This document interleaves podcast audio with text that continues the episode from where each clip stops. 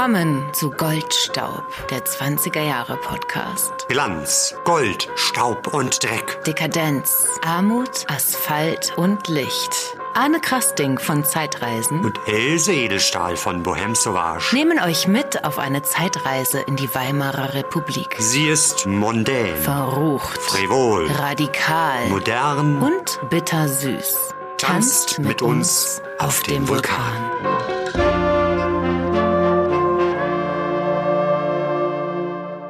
So ein Silvester hat Berlin noch nicht erlebt.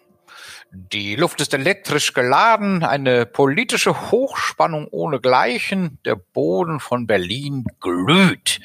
So ist das alte Jahr zu Ende gegangen. In fiebernder Erregung und lebenshungrige Männer und Mädchen tanzen in das neue Jahr. Sektpfropfen knallen und was für ein Sekt. Arme fuchteln begeistert in der Luft und das Prosit Neujahr klingt über die Straßen, in denen eben noch der Schritt der Demonstranten klang. Mit dem Fallen des Tanzverbots stürzte sich das Volk wie ein Rudel hungriger Wölfe auf die lang entbehrte Lust, und nichts kann ihm seines Festes Freude stören. Was feiert der Berliner? Die Freiheit, feiern zu dürfen, wie es ihm gefällt. Er feiert die Sekunde, die ihm heute gibt, was ihm morgen vielleicht nicht mehr gewähren kann. Die verlängerte Polizeistunde, die Fessellosigkeit des Wortes, das Trinken vor dem Ertrinken. Und wenn der Berliner recht feiern will, muss er tanzen. Und er tanzt. Nie ist in Berlin so viel, so rasend getanzt worden. Das war ein Zitat aus dem Berliner Tageblatt vom 2. Januar 1919, gelesen von unserem ja schon bekannten Kurt Morek, alias Holger Thurm. Und damit begrüßen wir euch ganz herzlich zu unserer neunten und letzten Folge in diesem Jahr. Ja, der Silvesterfolge. Ja, wir haben sie jetzt erstmal Silvesterfolge genannt und suchen ja noch nach einem geeigneten Titel. Ne? Wir haben ja da so verschiedene Ideen schon. Die sich so ein bisschen aus den Inhalten ableiten, die wir, die wir dieses Mal euch servieren werden. Es geht um Groben Tanz, Unfug, Tanzverbote. Sistierungen. Was ist das denn für ein Wort? Ja, das erklären wir später noch, ne? Es geht um einen großen Kellnerstreik, Und auch um die Gründung der KPD, glaube ich, ne? Haben wir auch auch drin. ein bisschen Politik, Tanzexzesse, Pfannkuchen, Karpfen, Känguruschwanzsuppe und äh, warmen, dampfenden Punsch. und Sekt. Komm, wir stoßen jetzt erstmal Wir stoßen kurz an, So. denn das könnt ihr gerade nicht sehen. Prost, Prosit. Das Prosit. könnt ihr gerade nicht sehen. Äh, Else und ich, wir haben lustige Papierhütchen auf und, äh, Und Luftschlangen aus Papier um, um, um, um den Hals gewickelt.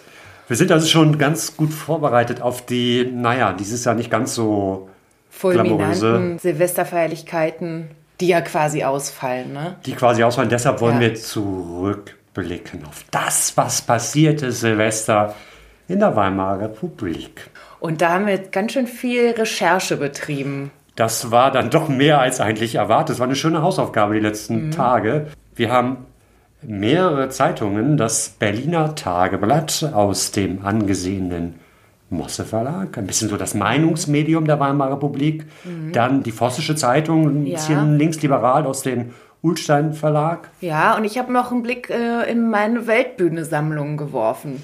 Das war klar, ja. Und da haben wir natürlich dann immer uns die Daten 31. Dezember und 1. 2. Januar rausgesucht und mal geguckt, was da so zwischen den Jahren geschrieben wurde. Und ähm, sind da auf ganz schön viel Material gestoßen. Das Faszinierende war, natürlich haben wir nicht nur Material gefunden zu unserem Thema jetzt, also Silvester, Neujahr, wie hat man das gefeiert, was gibt es für, für Traditionen, was ist passiert an diesen Tagen. Da sind wir auch über ganz viele Artikel über andere Themen gestoßen, verschiedenste spannende Reportagen, die wir euch alle dann irgendwann nochmal präsentieren werden. Interessant waren ja auch dann äh, diese, also diese Massen an Annoncen, wo es dann immer um Inventur. Inventur. Natürlich, denn wir sind ja kurz vor Neujahr, dem Staatsneujahr, mhm. wo die mhm. ganzen Geschäfte ihre Waren rausgehauen haben. Und da haben sämtliche großen Kaufhäuser haben halt mit knallenden Annoncen eingeladen, kommt vorbei, alles zur Hälfte des Preises, wir hauen alles raus. Ja. Und ähm, das war wirklich faszinierend zu sehen. Du hast natürlich viele Kaufhäuser, die es noch gibt tatsächlich. Und Kloppenburg, ja, ein paar davon, ja. Die jüdischen natürlich nicht mehr, ne? Das Israel Kaufhaus Israel zum Beispiel, genau. Und ähm, ja, das war dann tatsächlich anscheinend scheinbar so. Also die luden dann alle ein ab dem 2. oder 3. Januar. Äh, also oder man kann sich vorstellen, dass dann ganz Berlin Shopping war ab genau, dem Moment. Genau. Ne? Also ja. heute sagt man Sale, damals war es Inventur mhm. und das hat wirklich so, äh, zieht sich so durch diese Jahre durch. Eine Sache fand ich noch total faszinierend. Es gab ja häufig Morgens- und Abendsausgaben, also mhm. zwei Ausgaben am Tag. Und da stolperst du morgens noch über einen Kriminalfall, da wird am Bahnhof Zoo eine Postbank überfallen, brutaler Überfall. Mhm. Der Angestellte, der dort Wache hat, äh, gefesselt und zusammengeschlagen.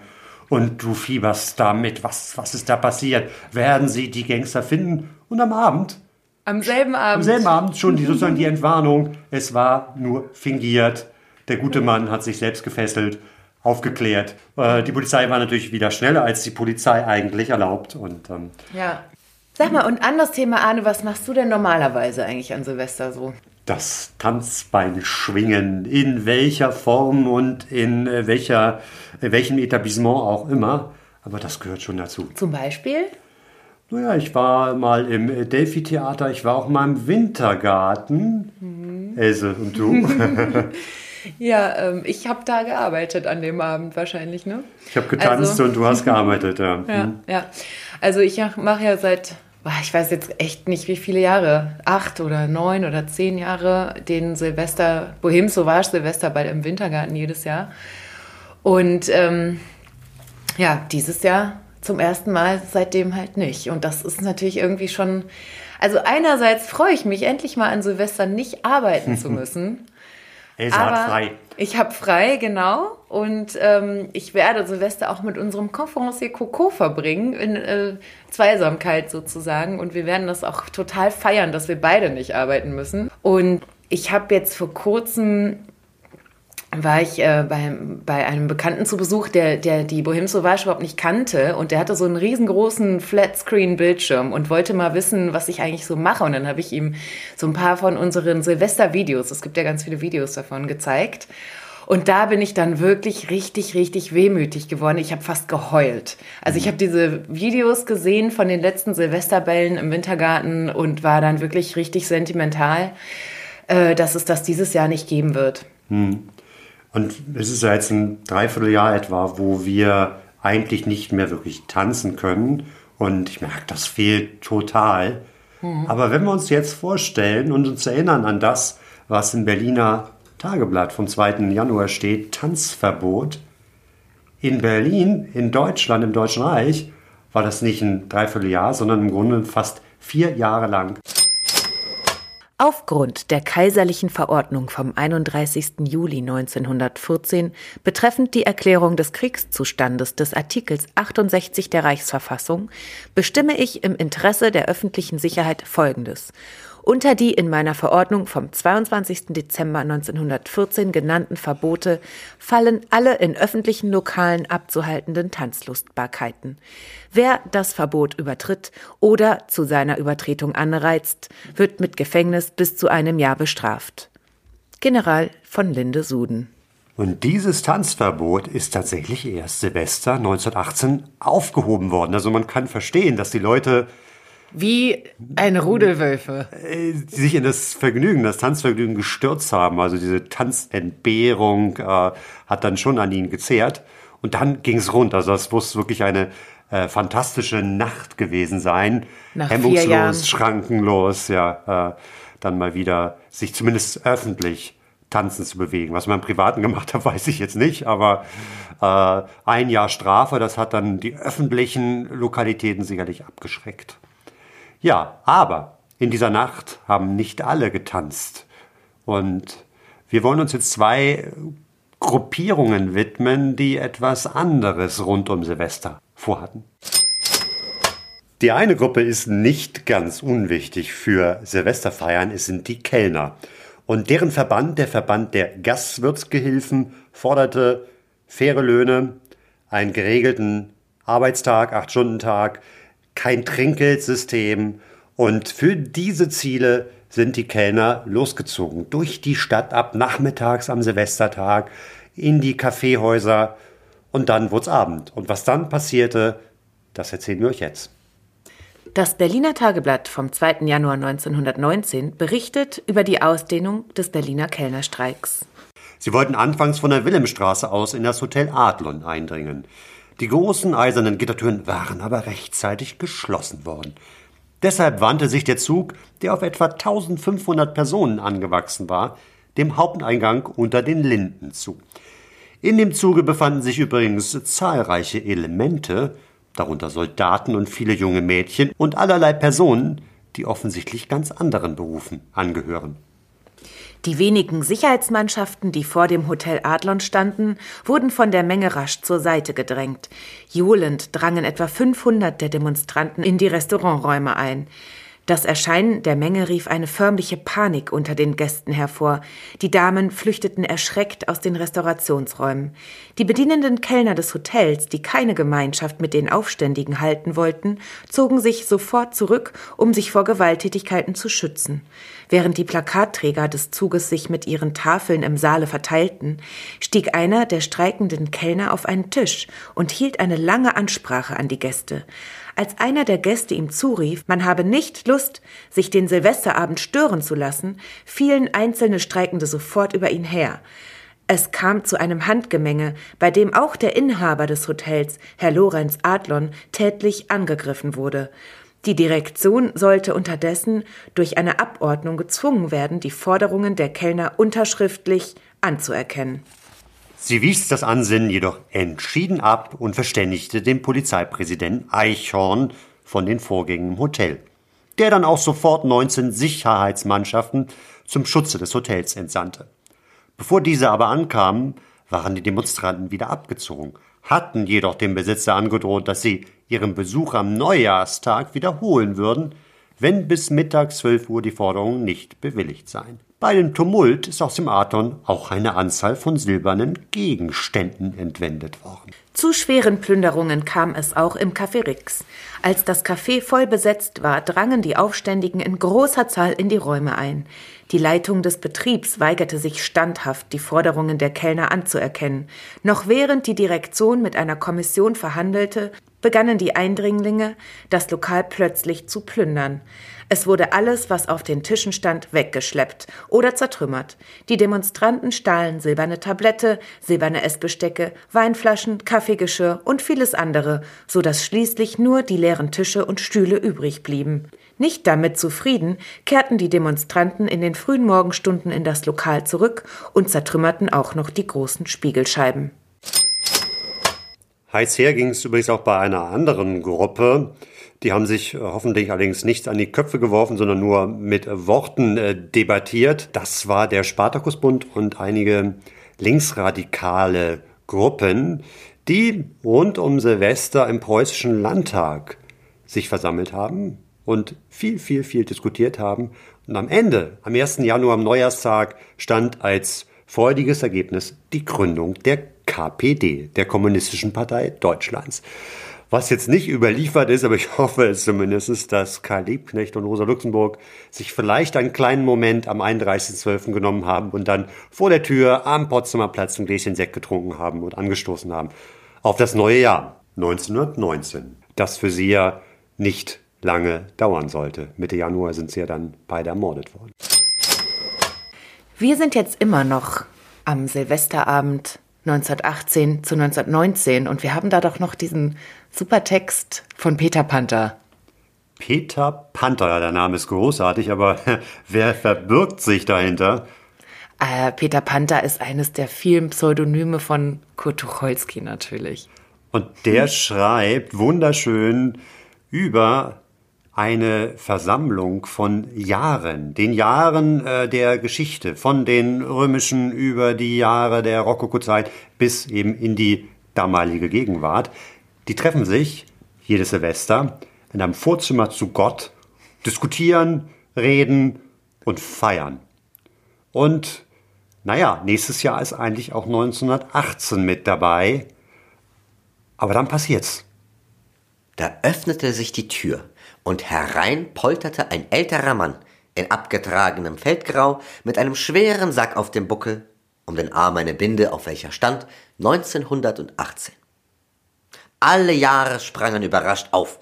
Heute schon? riefen sie. Wo kommst du her? Was gibt's da unten? Das Jahr 1918 warf den Sack hin, dass es krachte. Da, sagte es, ich mag nicht mehr. Ich spiele nicht mehr mit. Das ist ja nicht zum Blasen. Nein, gewiss ist es nicht zum Blasen, begütigten die anderen Jahre. Aber warum bist du schon hier? Ich bin einfach weggegangen, sagte 1918. Da unten merkt das kein Mensch. Ein solches Durcheinander war überhaupt noch nicht da. Ich habe einen höflichen Schutzmann gesehen, noch dazu in Preußen. Mein Glaube an die Menschheit wankt. Und seufzend ließ es sich auf eine Bank fallen. Die Jahre umringten ihren Kollegen. Ja, aber was tun Sie denn? Was gibt es denn Neues? Sie sind übergeschnappt, sagte der Zurückgekehrte. Es fehlt Ihnen ein Rat. Sie geben keine Ruhe. Bald werden Sie die ganze Welt in Grund und Boden gewirtschaftet haben mit Ihrem Geschrei. Pfui! Und die Deutschen? Fragte 1813 mit leuchtenden Augen. Das sind die Allerschlimmsten sagte 1918. Sie haben immer noch nicht gelernt, sich zu vertragen und ihre schlechten Leute Karren schieben und ihre guten Leute regieren zu lassen. Es ist die alte Geschichte. Aber jetzt haben sie keinen Thron mehr. Sie machen Revolution. Das scheint so ein Fremdwort für Lohnbewegung. Und eine Stimme sagte, und 1919? Ja, und 1919, riefen alle. Das neue Jahr erhob sich und machte eine Verbeugung. In der Hand trug es eine kleine, elegante, lederne Reisetasche. Was haben Sie da drin? fragte 1918. Darin trage ich ein Heilmittel für die da unten.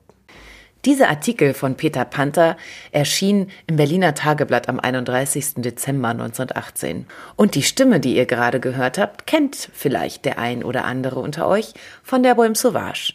Es ist unser Konferencier Coco. Tja, und was ist mit 1919? 1919 ist nächstes Jahr dran in einem Text, diesmal nicht von Peter Panther, sondern von Paul Block. Und das ist auch wieder so eine verrückte Idee. Das Jahr 1918 kommt vor ein Tribunal, vor ein Gericht und muss sozusagen Rede und Antwort stehen, bevor es dann ja gewissermaßen verurteilt wird oder freigesprochen wird. Und wie Paul Block schreibt, schon seine Visitenkarte sah aus wie zwei Haken und zwei Schlingen, um sich daran aufzuhängen. Sein Name klang wie eine doppelte Verneinung. 1919. Und selbst die Dichter, äh, die sonst mit allem fertig werden, konnten sich aus ihm keinen Vers machen. Und natürlich kommt es dann zu einem Streit, werden die Argumente ausgetauscht, was denn alles in diesem Jahr schiefgelaufen ist. Ich finde es unglaublich spannend, diese Rückblicke sich anzuschauen, weil sie natürlich immer auch versuchen, das jeweilige Jahr in so einen großen globalen Zusammenhang zu sehen. Und wir haben jetzt gerade aktuell so die Debatte 2020, ähm, Rückblick wird da nicht gerade gefeiert, das Jahr. Aber damals war es im Grunde fast jedes Jahr so, dass man, dass man viel von Hoffnungen, enttäuschten Hoffnungen, manchmal auch Resignation gesprochen hat. 1923 wird geschrieben, man steht vor einem schillernden Scherbenhaufen von Hoffnungen. Dann ab 1925 beginnen dann ja so ein bisschen die goldenen Jahre. Das kriegt man auch aus diesen Leitartikeln. Aber eigentlich egal, wie die politische Großwetterlage gewesen ist. Eines haben die Berliner sich noch nie nehmen lassen. Und zwar das Feiern. Und wie heftig und turbulent und teilweise auch über die Grenzen des Erlaubten hinaus, das erfahren wir durch einschlägige Polizeiberichte. Zuerst einmal ist hier häufiger die Rede von, da sind wir ein paar Mal drüber gestolpert, Sistierungen, Arne. Ja, ich dachte erst, das kommt aus dem äh, medizinischen Bereich, aber nein, Sistierungen, tatsächlich waren das, waren das nur Festnahmen. Also Leute, die festgenommen wurden, Personalien aufgenommen wurden. Und ähm, das Wort ist dann irgendwann aus der, also wäre mal wieder so ein Beispiel für eines der selten, Selten oder wirklich in geworden. dem Fall vergessenes oder verlorenes Wort. Also Ja. ich habe es wirklich noch nie gehört. Ich auch nicht. Äh, Aber damals wurde jedes Jahr zu Silvester sehr viel sistiert. Ah, ich habe hier mal ein Beispiel und zwar vom 1. Februar 1925 aus dem Berliner Tageblatt. Eine kleine Aufzählung. Von den Sistierten waren 90 wegen groben Unfugs, 54 wegen Schlägerei, 31 wegen Trunkenheit, 17 wegen schwerer Sachbeschädigung, 9 wegen Körperverletzung, die Zahl kann man hier nicht lesen, wegen Diebstahls, 6 wegen Hausfriedensbruches, 7 wegen tätlicher Beleidigung und 30 wegen Zechprellerei. Ähm, also grober Unfug kam ja auch häufiger vor. Ist auch so irgendwie so ein feststehender Begriff. Was versteht man denn darunter eigentlich? Mit grobem Unfug wird eigentlich alles bezeichnet, was die Allgemeinheit belästigt. Und die kannst du belästigen, indem du Beispiel auf der Straße defekierst, also Kot ausscheidest. Oder wenn du mit dem Auto Aus Spaß oder wie? Vielleicht auch aus Not, aber auf jeden Fall das Ergebnis ist das gleiche. Es ist eine Belästigung der Allgemeinheit. Es ist grober Unfug. Oder tatsächlich auch, falls du mit deinem Auto zu schnell durch eine Pfütze fährst, sodass die anderen Passanten bespritzt werden. So mit Absicht quasi Mit auch. Absicht, ja. Ne? Ja. Äh, Also eigentlich heißt es andere Leute ärgern. Könnte man auch sagen. So richtig, richtig böse ärgern. Und grundsätzlich das, was außerhalb der Normen, der gesellschaftlichen Normen ist, was in irgendeiner Weise pervers ist. Also beim Lesen dieser verschiedenen Silvesterberichte ist mir auch irgendwie der Eindruck geblieben, dass ganz Berlin auf den Straßen war. Also entweder natürlich in den einzelnen Vergnügungsetablissements, da ist die Rede von, dass die um 10 schon so vollgepackt waren und dass da, wo eigentlich 200 Leute Platz finden, dann 1000 Leute waren. Und ähm, also man hat so das Gefühl, es war wirklich einfach wirklich jeder unterwegs. Ne? Ja, aber es hat natürlich Und- auch Gründe, die mit der, mit der Großstadt Berlin zusammenhängen und äh, vielfach auch mit den Wohnverhältnissen. Das hatten wir auch schon mal erwähnt, dass die Leute eben einfach äh, zu Hause so beengt gewohnt haben, dass sie auf die Straße gehen mussten eigentlich, um richtig Spaß zu haben, um zu feiern. Ja, dazu haben wir auch hier ein Zitat gefunden aus dem Berliner Tageblatt mal wieder. Die Berliner, den Silvester allein zu Hause, eine Sünde wider den silvesterlichen Volksfestgeist ihrer Stadt bedeutet, waren alle unterwegs. Zu Hause feiern als Sünde, das ist ja schon irgendwie hart.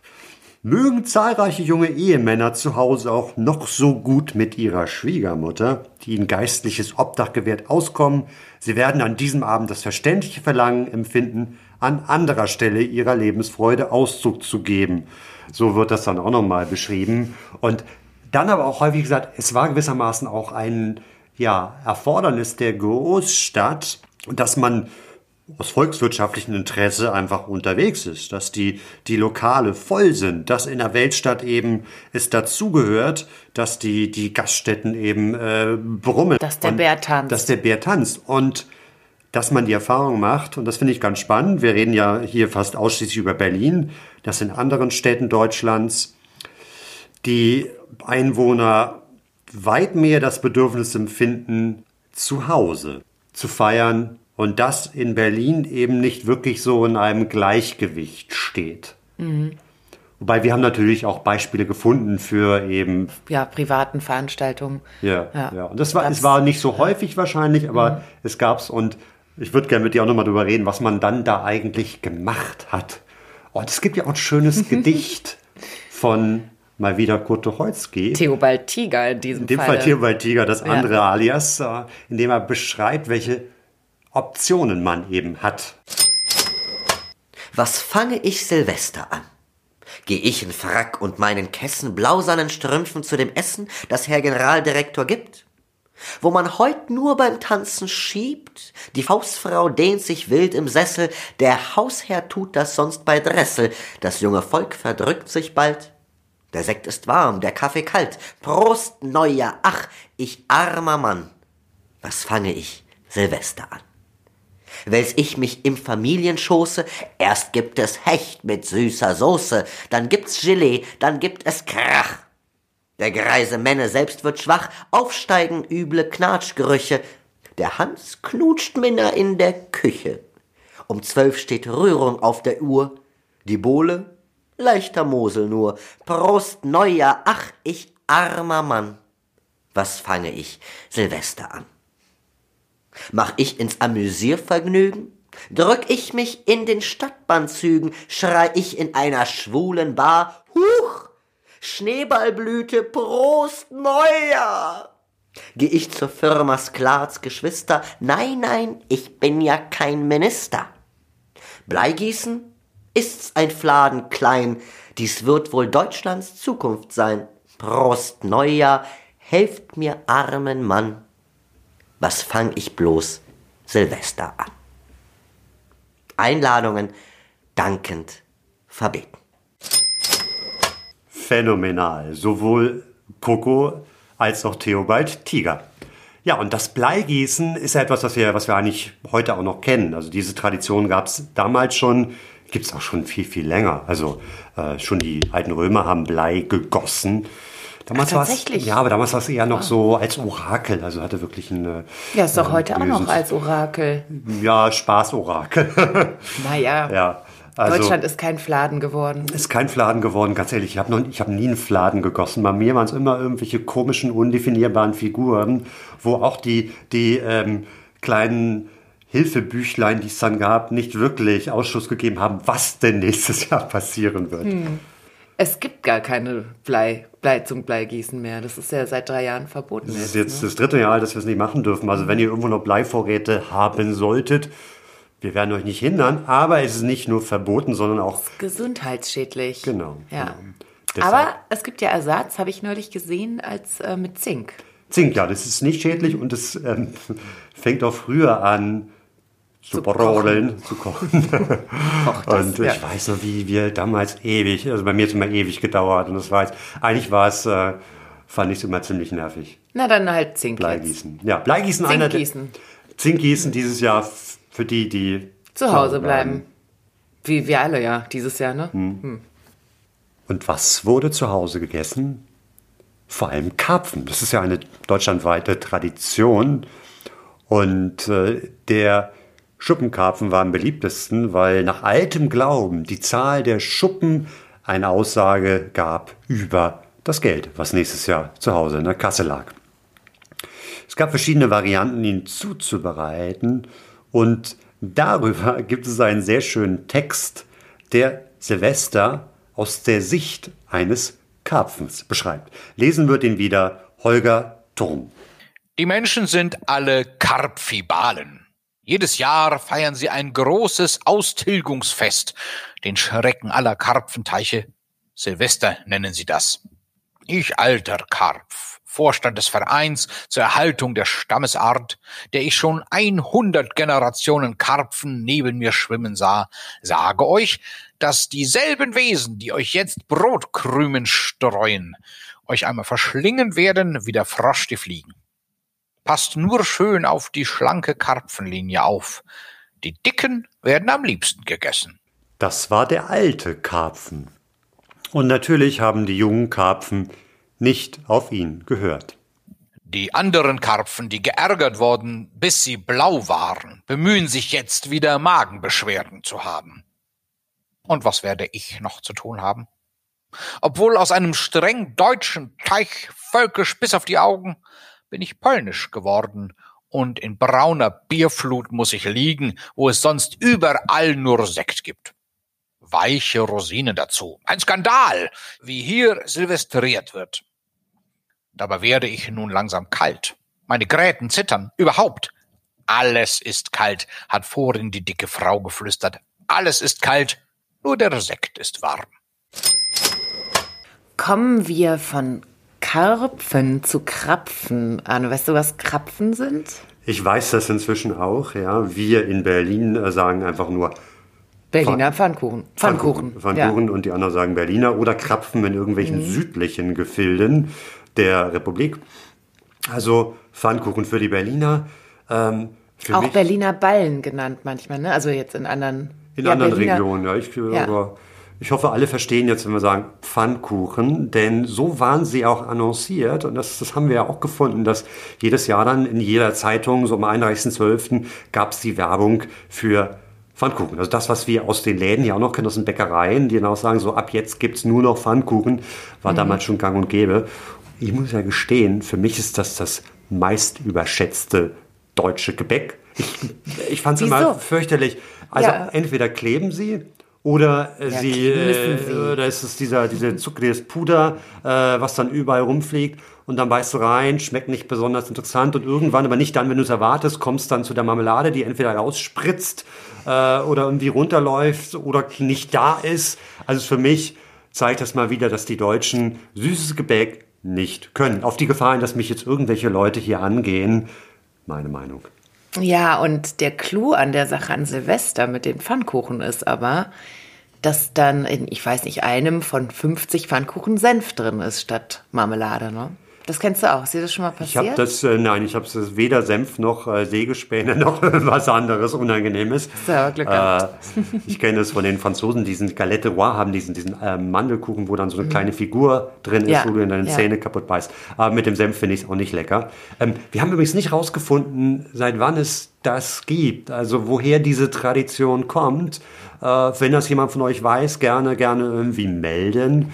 Wir haben halt nur rausgefunden, das ist auch bekannt, dass der Pfannkuchen bzw. Berliner natürlich in Berlin erfunden wurde von einem ehemaligen Soldaten von Friedrich dem Großen, der diese Form, mit dieser Form sozusagen den Kanonenkugeln gehuldigt hat. Das ist eine, die oder eine Geschichte zur Herkunft der Interessant, das wusste ich auch noch nicht. Aber ja. es gab immer wieder, also was wir auch gefunden haben, ist diese, diese Party im... Ah, im äh, Rundfunk. Haus des Rundfunks, ja. Haus des Rundfunks. Es wird Pfannkuchen regnen. Mitternacht gab es Pfannkuchenregen. Pfannkuchenregen, oh Gott. Gott sei Dank war ich nicht dabei. Ja. Und ähm, dann, ab Mitte der 20er Jahre, taucht eine, eine Sorte besonders stark auf. Ananas. Ananas-Pfannkuchen. Ja. ja. Äh, es liegt vielleicht ein bisschen daran, dass das Exotische äh, besonders beliebt war. Ne? Also ähm, da war die Pflaumenmarmelade dann zu, zu ordinär, sondern es musste was Besonderes sein. Mal was Neues. Ananas, ja. Pfannkuchen. Naja, so, also. Ich werde trotzdem einen essen dieses Jahr. Einfach aus Tradition. Ja, ich allein, weil ich jetzt schon so geschimpft habe, äh, werde ich als Wiedergutmachung äh, an den Berlinern und Pfannkuchen einen essen. Ja. Lecker. Hm? Wir haben ja auch unsere neue Rubrik Klatsch und Tratsch. Letztes Mal waren die Architekten dran, das Privatleben der Architekten. Jetzt wollen wir uns den Künstlern zuwenden und fragen, was die Künstler, berühmte Künstler, Silvester gemacht haben. Und das wird uns Anna Margolina vortragen, eine Berliner Sängerin, die sich auch sehr stark mit der Musik der 20er und vor allem der, der frühen 30er Jahre beschäftigt und äh, hört selbst einmal hinein. Leopold Jessene, der Intendant unseres Staatstheaters, meinte mit ernstem Gesicht, wie ich Silvester verleben möchte, fragen Sie? Nun, gerade heraus. Ich will es gar nicht verleben. Dieser Trubel und dieses nächtliche Schwärmen in der Silvesternacht scheint mir ein willkürlicher und falsch angebrachter Einschnitt in unsere arbeitsreiche Zeit zu sein. Den Luxus wegen einer Änderung im Kalender einen schweren Kopf sich zu holen und die Arbeit zu unterbrechen, dürfen wir uns eigentlich gar nicht leisten. Aber auch der Altmeister, unser Maler Professor Max Liebermann, hat mit Silvesterfeiern nicht viel im Sinn. Wie ich Silvester verleben will, rief er fast erstaunt aus. Das ist ja alles Mumpitz. Natürlich werde ich es besser feiern als 1914 und Sie können sich darauf verlassen, in angenehmer und guter Gesellschaft. Also, Sie bevorzugen, fragte ich schüchtern, das gesellige Zusammensein mit anderen Leuten? Keine Spur, erwiderte er. Die angenehme und gute Gesellschaft bin ich mir selber. Schauspielerin Fritzi Masari liebt die Geselligkeit, aber nur mit Einschränkung. Ich weiß nicht recht, wie ich mich ausdrücken soll. Vielleicht werden Sie es aber verstehen, was ich meine, wenn ich sage, mit vielen Menschen möchte ich zusammen sein, aber mit recht wenig Leuten. Das war die liebreizende Stimme von Anna Margolina. Wir werden sie in unseren Shownotes verlinken. Mumpitz, großartig. Liebe nicht nur das Wort, sondern diesen Text und äh, das, was Max Liebermann sagt zu Silvester. Aber im Grunde genommen kann man ja eigentlich raushören, die Künstler haben am liebsten gar nichts gemacht. Die haben keinen Bock auf ja. Silvester und sind damit aber wirklich nicht auf der Linie der Berliner, denn für die war Silvester extrem wichtig. Und da hast du noch einen Text gefunden, der das wunderbar beschreibt. Aus dem Berliner Stadtblatt 31. Dezember 1927. Es gibt keinen heiligeren Tag für die Berliner als Silvester. Was ist Ostern, was ist Pfingsten gegen dieses Böllerschießen zur zwölften Stunde? Seit Wochen löchert eines den anderen. Wie verbringen Sie Silvester? Und der andere sagt zum einen, obwohl keine Spur von Wahrheit vorhanden ist, ich bin bereits sechsmal vergeben. Es ist also der Tag der großen Wichtigkeit und der Wichtigtuerei. Man beschließt das alte Jahr mit einer Lüge, um das neue sicher damit wieder zu beginnen. Berliner Silvester. Tagelang hat man Reden eingeübt, tagelang hat man Witze gesammelt, um sich Silvester in Szene zu setzen. Man will seinen Gästen bzw. seinen Freunden jedenfalls etwas bieten. Das mit der großen Wichtigkeit bzw. Wichtigtuerei glaube ich sehr, sehr gerne und hat sich vielleicht auch gar nicht so viel geändert bis heute. Aber wenn der Berliner keinen groben Unfug treibt, was macht er denn wirklich am allerliebsten? Wenn der Berliner recht feiern will, muss er tanzen. Und er tanzt. Nie ist in Berlin so viel, so rasend getanzt worden. Die Musik spielt in Hunderten von Lokalen. Tänze über Tänze, Walzer, Foxtrot, One-Step, Two-Step und die Beine rasen wie verhext über die Dele. Dieser Ausschnitt war jetzt nochmal aus einem Text von 1919, als man noch Walzer, Foxtrot, One-Step, Two-Step tanzte. Aber Mitte der 20er Jahre kam dann der weltberühmte, der eigentlich wahrscheinlich berühmteste 20er Jahre Tanz dazu, der Charleston. Und das führt uns direkt zu unserer Verlosung. Ich als Verlosungsbeauftragter freue mich zu verkünden, dass nach dem großen Erfolg von Swing auf Socken von Claire und Fabian es jetzt eine Fortsetzung gibt, und zwar der Charleston Crashkurs, den ihr online buchen und lernen könnt und dann bei der nächsten Bohem Sauvage Party uns zur Perfektion natürlich präsentiert. Ihr könnt ihn aber auch gewinnen hier und zwar, wenn ihr folgende Frage beantwortet. Wer hat den Charleston in Berlin bekannt gemacht? Sendet uns eure Antwort an post.gold-staub.de. Unsere Empfehlung der Woche. Im Zuge unserer Recherche sind wir ja auf sehr, sehr viele wirklich weitere spannende Artikel gestoßen. Und die möchten wir euch empfehlen zu lesen. Wir werden die alle verlinken. Wo haben wir die denn gefunden, Arne? Es gibt eine grandiose Seite, nämlich äh, die CFIS Z. Ja, E. FYS. Genau. Z-E-F-Y-S. Zentrales Zeitschrifteninformationssystem. Das ist eine, eine, eine Der Projekt, Berliner Staatsbibliothek, ja. die äh, nicht nur die beiden ernannten Zeitungen, also die Vossische und das Berliner Tageblatt, sondern ganz viele andere Zeitungen haben. Also ihr findet vielleicht auch aus eurer Region digitalisierte Zeitungen oder Zeitschriften und da kann man sich wirklich drin verlieren in diesen äh, Dingern. Also nicht nur für Historiker ist das ein großartiger Fundus an äh, tollen Geschichten und Berichten. Das selten gewordene Wort der Woche. Hat sich heute Arne ausgedacht und es lautet Jux-Artikel. Und dazu gibt es auch wiederum einen Artikel, aber einen Zeitungsartikel. Aus dem Jahr 1920.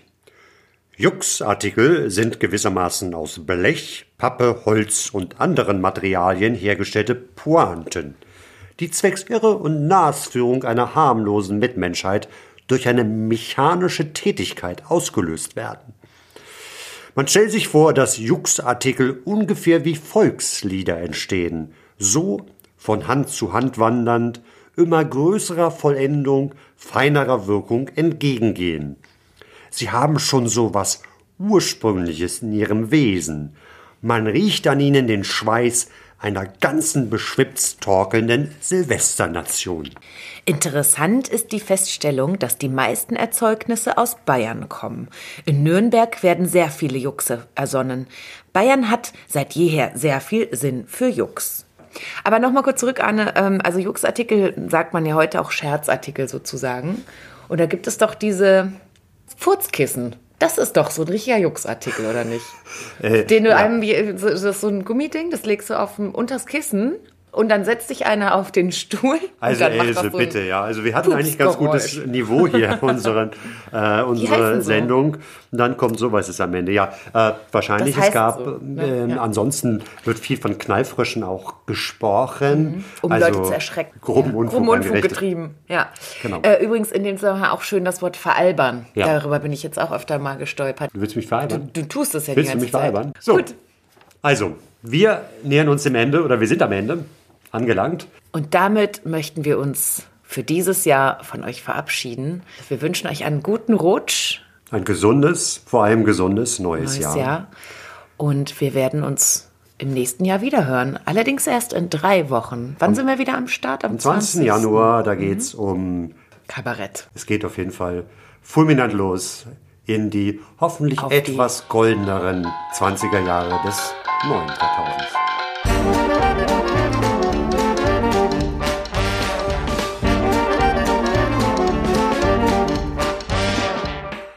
War Goldstaub, der 20er Jahre Podcast. Von und mit Else Edelstahl und Arne Krasting.